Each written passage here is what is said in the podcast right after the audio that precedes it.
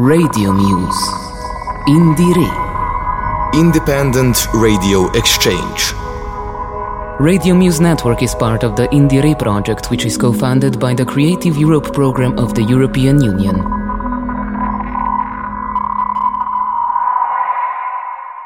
Hello, everyone. My name is Cecilia Paesante, and welcome to a new episode of Indire. The first artist I'm going to introduce you to today is a DJ. Her name is Calamity Jade. She's the uh, head of the music promotion agency Will Work for Funk and also the host of the radio show Funk Shui, uh, which airs every Wednesday here at Radio Popolare. Welcome, Calamity Jade. Hi, thanks for having me. Hi to all the listeners. Hi, hello. So, uh, Jade, as I said in the uh, introduction, you are the head and founder of the agency Will Work for Funk. Can you explain what it is to our listeners? Well, it's basically a promotion agency. We work with labels throughout Europe and also Australia and the United States. And we're very specialized in promoting funk, soul, jazz, afro, boogie, disco breaks, what a lot of people would c- call black music. Um, and it's been, it was founded nine years ago, and we're still going strong nine years later, expanding and trying to take over the universe. So now, well, just to start to get in the uh, the music, we're going to be listening in general during this uh, show. We're going to be listening to some songs you suggested. Um, the first one is called uh, "Don't Hold Me Down" by P.M. Warson.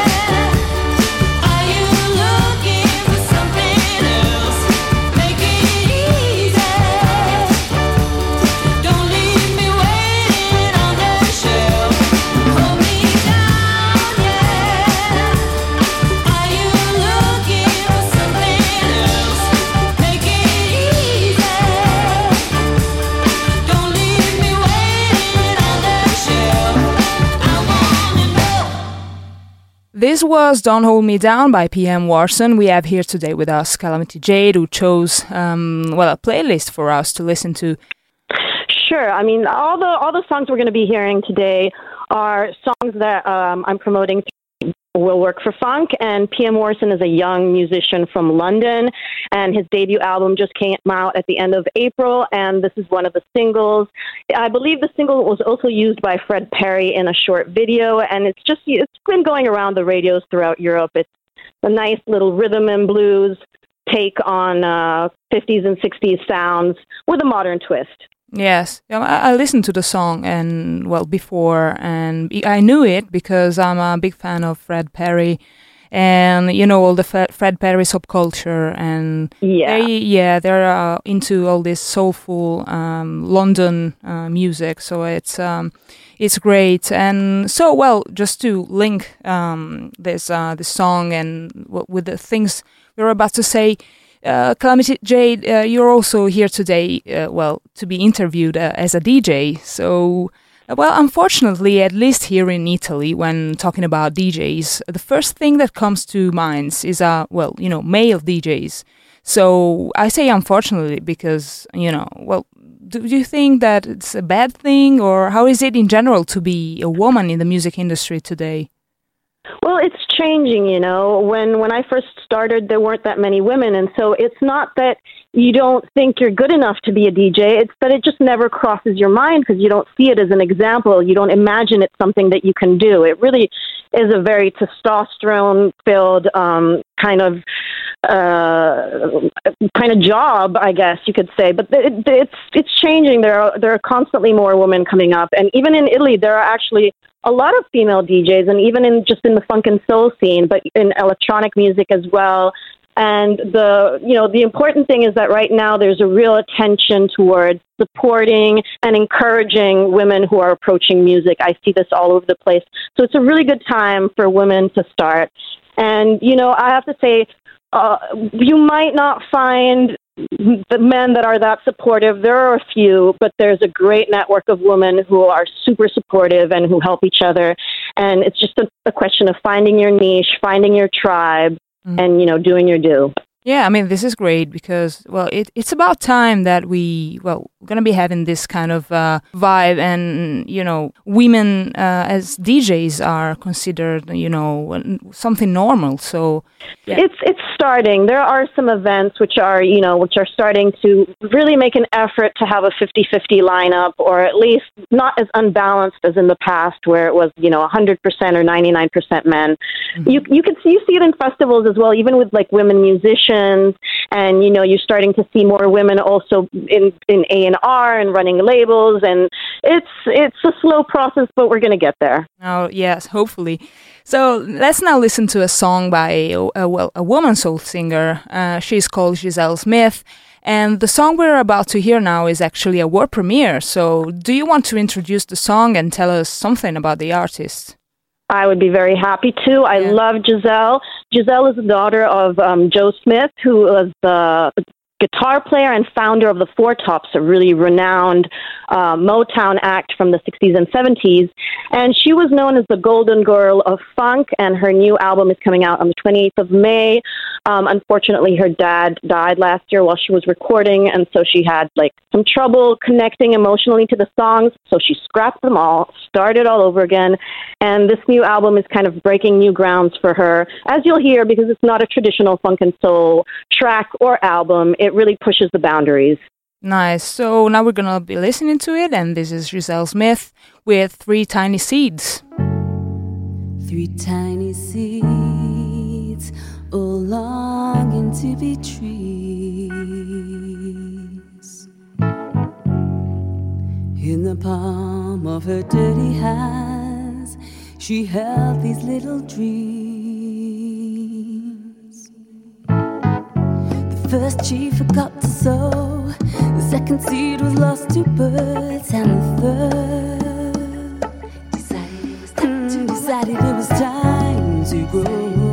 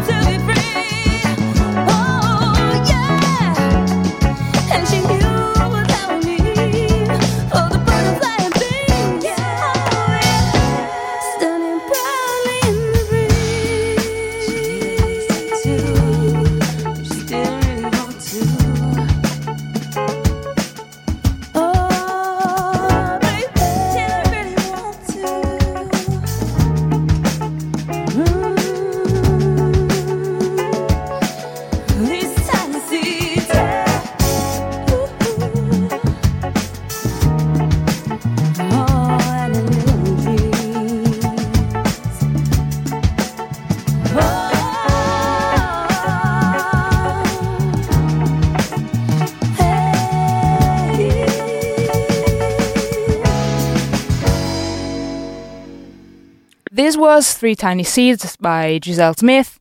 Uh, Jade, do you think there's a problem of women competing, like in a bad way, in the music field? You know what? This is the narrative that men have sort of disseminated that, oh, women can't work together because they're always, you know, in competition and they get catty. I mean, it, it might certainly be the case. I mean, I have certainly met women that were like that, but in my experience, it's not the majority. In fact, if I had to depend on men to help me out, I would not be where I am today. I owe a huge debt to all the women that helped me. It was a woman who taught me how to mix. It was a woman who, you know, introduced me to Radio Popolare, you know. Um, so I, I don't believe in this narrative. No, I disagree. I don't think that's the case at all. In fact, I think, um, in my experience, women are super supportive of each other because we are a minority in the music scene, and so it's it's not worth it to to war against each other. Yes, that's the best thing. I mean, uh, to support each other as, yeah, you know, in general, in the, uh, not only the music field, but in general in the arts, uh, whether it be, I don't know, cinema or theater or, uh, or music in this case. So the, the next song is uh, from a band whose front woman is actually, uh, well, i- it's a woman, so it's not a front man. So uh, this is called Right on Time uh, by the Bamboos. Do you have some something to tell us about, like some anecdotes about this song? Well, the band um, are from Melbourne, and funny enough, this song is a cover of the house hit by Black Box, which is an Italian group from 1989. And Black Box sampled uh, Loleatta Hathaway, no, Holloway, sorry, Loleatta Holloway um, track, and they got it wrong. She sings, I'm right on time, right on time, and they thought she said ride on time with a D, and so that's what they called their song. And so this is probably one of the most famous, um, like, mistakes of nomenclature in a song. And the Bamboos covered it. They kept the original title, and you can hear Kylie Auldist, their their singer, um, knocking it out of the park.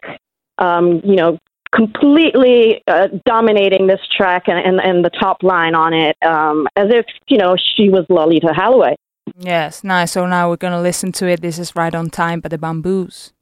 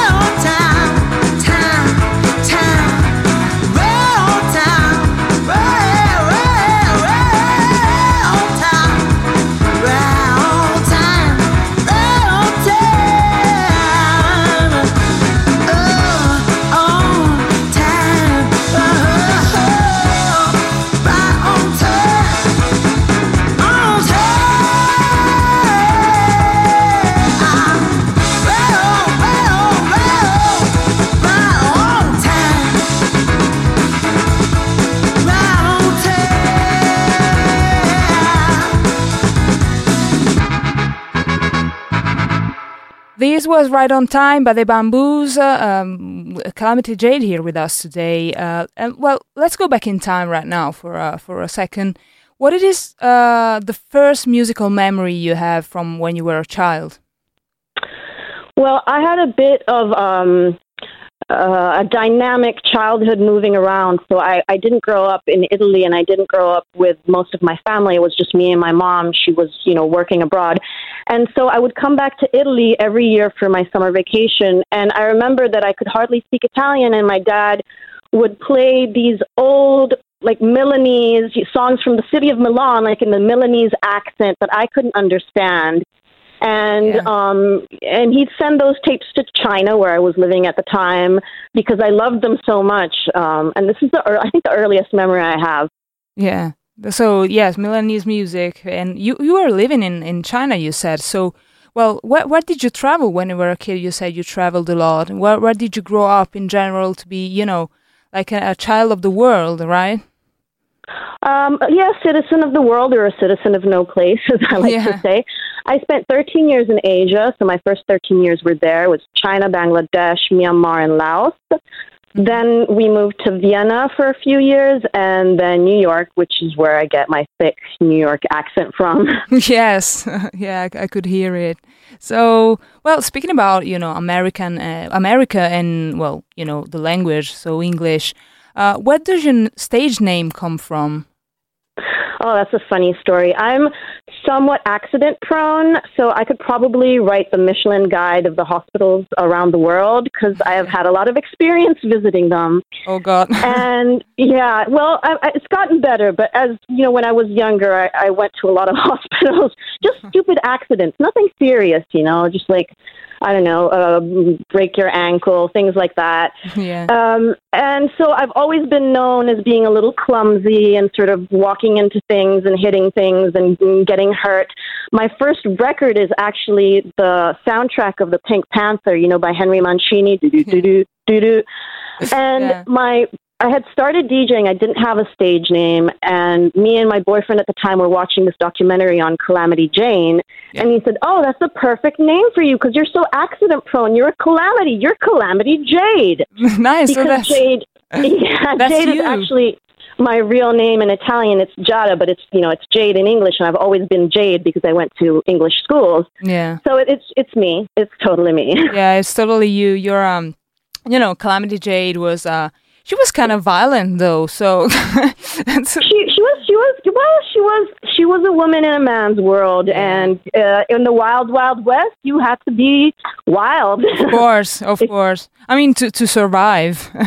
Yeah, so I'm I'm not sure she would have she was violent by nature. I don't know if she was violent by nature. She might have just you know been in the wrong place at the wrong time. But I respect a woman who you know doesn't let people walk all over her and Yeah, absolutely. you know Yeah, absolutely. accept her position in the world but fights for something better. So I I think it's a good fit. It is, yes, absolutely. So uh, let's take a little break now to listen to another song you selected for the show. Uh, it's from the band The Haggis Horns, and uh, I know you have a lot to say about them. Oh man, I love this band so much. When I first started buying records, I loved funk and soul, but I only loved funk and soul from the 60s and 70s. Anything that was later than that, like the whole acid jazz movement from the 90s, all the new funk that was coming out in 1999, 2000, I was like, eh. then I heard the Haggis horns and I was converted. They are amazing. They're originally from Scotland, but they all met in Leeds in the UK, where there's a great music college. Yeah, And I've been a fan of their work since the very first album, so I was thrilled when they came knocking on my door at Will Work for Funk for promotion. And I've done their past three albums, and the song that we're going to hear is from their latest album, Stand Up for Love, which came out last summer. And it, I don't know, it, it just gives me goosebumps every time. yeah. So, uh, well, the song we're gonna be listening now, it's uh, well, it has a long title, and your English is, of course, perfect. So I think I'll let you uh, introduce it if you want. okay, sure. This is the Haggis Horns with Give It Up, Don't Take Part in the Madness, featuring John McCallum. Great.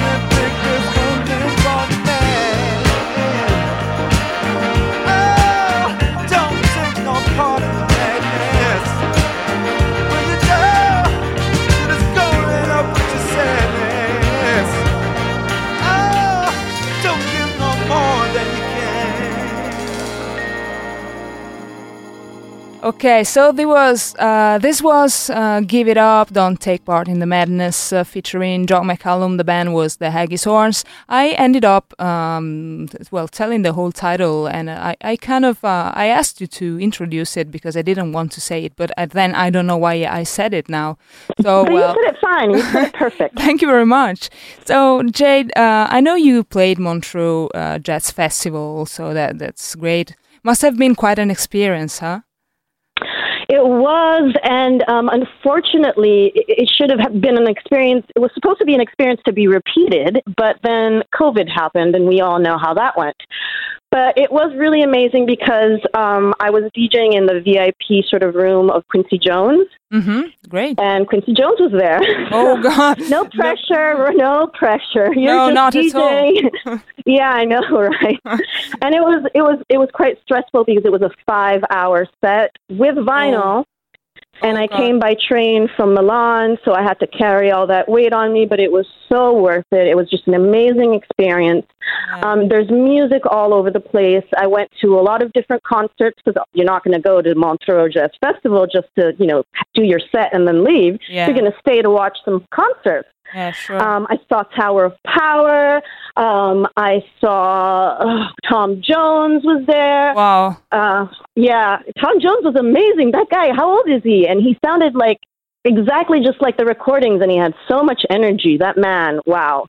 I've never blown seen away. him. I've, I've never actually. I've never been to uh, Montreux Jazz Fest. So I think it's uh, it's a great. You know, the only jazz fest I've been, I think it was uh, Perugia, and Oh, it, that's Umbria. Jazz. That that's that's great. But I think Montreux Jazz Festival is like ten times better.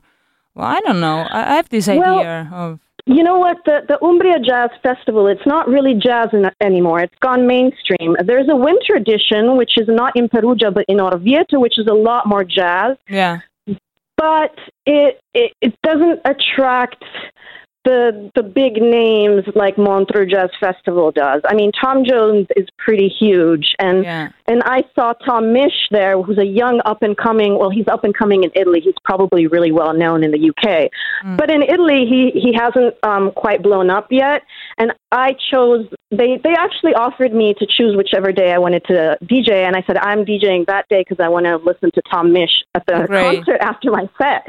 Yeah, So great. that was amazing, and it was amazing to see all these young people. Montreux Jazz Festival really attracts a, a young crowd, and it was wonderful to see all all these young people um, listening to this music, which isn't obviously the top ten chart kind of music. yeah, of course. It, it's not. But unfortunately, but uh, but yeah, hopefully. yeah, work in progress. yeah, uh, yes, what that was uh, I was well, I was gonna say. So hopefully it's a work in progress. So uh, Jade, we're almost over with our interview, but uh, first I'd like to play a quick game with you. I will ask Sure. you some questions, and you have to answer as quick as you can without you know overthinking or Oh, not. God. So well, the first one is uh, really simple. Who is your music hero? Cleopatra J, who used to have a radio show on Radio Popolare, and she passed the baton on to me. She's a wonderful human being as well as uh, a great record collector with huge amounts of knowledge. All right, so this uh this is a real life uh, hero, uh, as you Yeah. Um, well, what about someone that maybe you you haven't met? Well, or you, you you don't have the possibility to meet because well, this artist is dead or whatever. But uh, is there any you know someone you look up to as your um, you know un, well hero, but you you didn't have the um, the opportunity to meet? Uh, I tend to steer away from sort of putting artists on a pedestal because, in my experience, sometimes they're really shitty people. Excuse my French.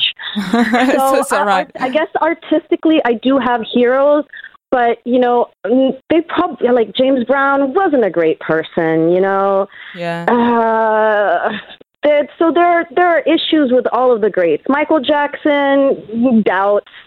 Marvin Gaye, uh, apparently there were some issues there as well. So, I mean, there are a lot of musical heroes, but do I look up to them as heroes, period? Mm, no, because I, you know, to do that, I need to know the person and I need to have respect for the person, not just the artist. Of course, yes. Uh, and well, so now sticking to the well, artistically.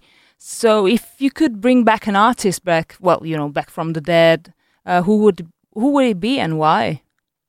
Well, right now it would be the rapper Ty, who died last year of COVID Oh, because he was really young. I think he was like 36 or 37. He's an English rapper. yeah. and it really hit hard. You know, I didn't work with him personally, but he did do some songs with the Bamboos. Um, he did some songs with some other bands. I mean, indirectly, I have promoted his work, and so. Uh, there are obviously a thousand gazillion other artists who are more important and perhaps had more of an impact on the mainstream. But in terms of what death hit the hardest and was most unfair, I think it, it's Ty because he was young and he had his whole life ahead of him and a great career to look forward to, and it was just too soon. Yeah, okay. So now an evergreen question. Uh, well, w- the album you would bring on a desert island. No, no, no. I can't. I, I can't. I can't answer this. Okay, Uh, I knew I it. I knew it. Well, I okay. I can. I can actually answer this because I'm going to answer this in a very politically correct way. I'm not going to mention any of my clients or any of the albums that I've right. promoted. Fair so enough. I will- fair won't- enough. But I will say Anderson Paak. All right, Anderson Paak. So thank you so much, Calamity Jade, for being here with us today. Well, I'll let you introduce the closing song. This is another one of my favorite bands. Um, they're actually it's a trio of producers from the Netherlands. They're called Kraak and Smaak, and what they've done is they've found a bridge between funk and commercial music. So they've managed to inject electronic dance music with the funk. Um, I think they were precursors in this. You can sort of see some of this now in other bands as well. Like I don't know, like you can see it a little bit in Disclosure, even in some of the things that Bruno Mars and Anderson Paak themselves are doing. But I think they're on their like tenth or twelfth album, something like that. Um, And yeah, and the latest one. The, actually, the latest one is the remix of their previous album, which just came out, and which is Pleasure Center remixed. And the original Pleasure Center came out in 2019, and we'll be hearing one of the singles, 24 Hour Fling, featuring Wolfgang Valbrun, who is an um, French American singer. All right, thank you very much. So, Calamity Jade. Jade, anything else you want to add and you want to tell to our listeners? Oh, thanks for asking. Actually, today is my mom's birthday, so I'd just like to say happy birthday, Mom. I know you're listening. Mwah. Happy birthday, then.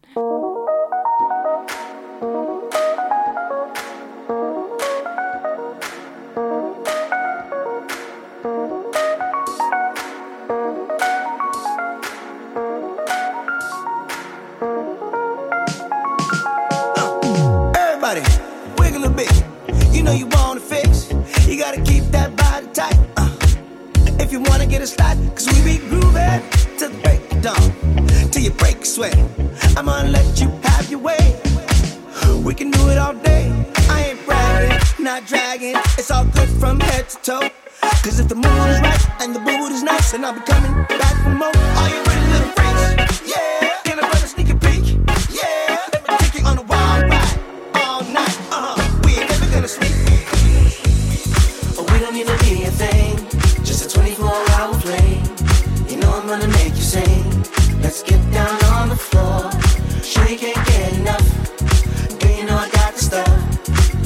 To be in love. Let's play a little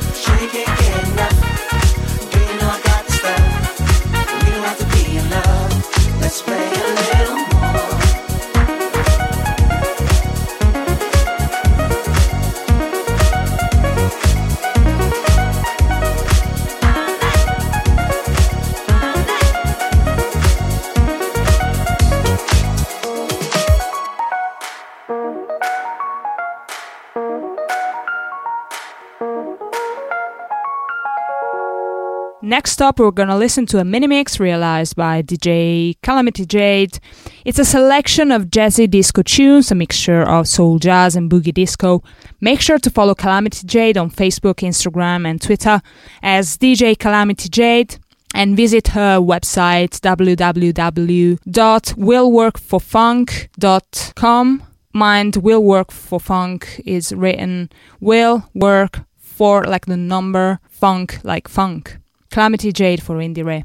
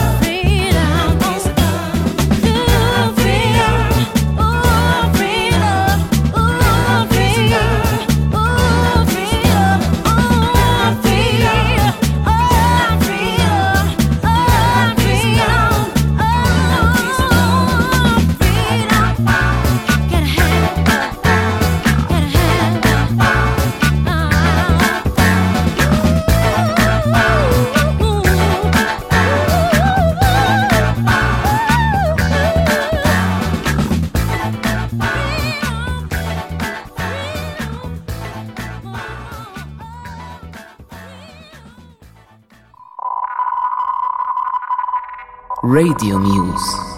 Indire. Independent Radio Exchange.